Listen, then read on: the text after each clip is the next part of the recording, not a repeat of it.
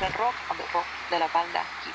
Publicado el 11 de noviembre de 1976, quinto álbum de estudio de la banda estadounidense Kiss. El género hard rock, grabado en un teatro. Los temas que tocan son Love 'em and Leave 'em, Mr. Speed, See You in Your Dreams, Hard Rock Woman. Hablemos del diseño de. Michael Doret, diseñador, ilustrador y creador de logotipos, portadas de discos y revistas y diseños para varias marcas de los medios de comunicación, publicidad y deportes, incluidos los New York Knicks, Playboy, Wired, Columbia Records, Capitol Records, Walt Disney, Imagineering y Universal Studios. Doret también ha ganado ocho veces el premio New York Art Directors Club Silver.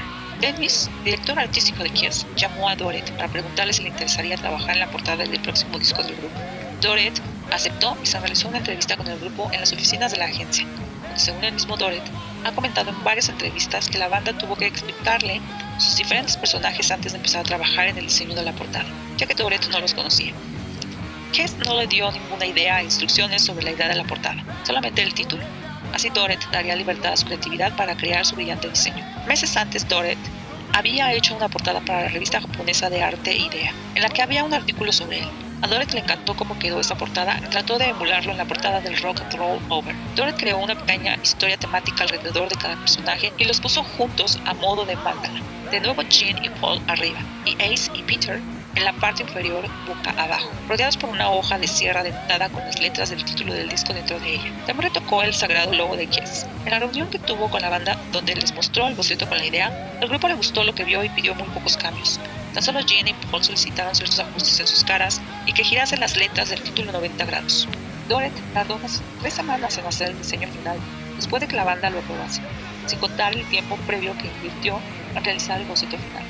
Doret realizó el diseño a mano con tinta negra en diferentes capas superpuestas. Esas capas se enviaban luego a imprimir con instrucciones muy precisas sobre el color. La imprenta transformaba ese diseño en blanco y negro en vivo color. Doret afirma que perdió los bocetos originales que hizo lápiz.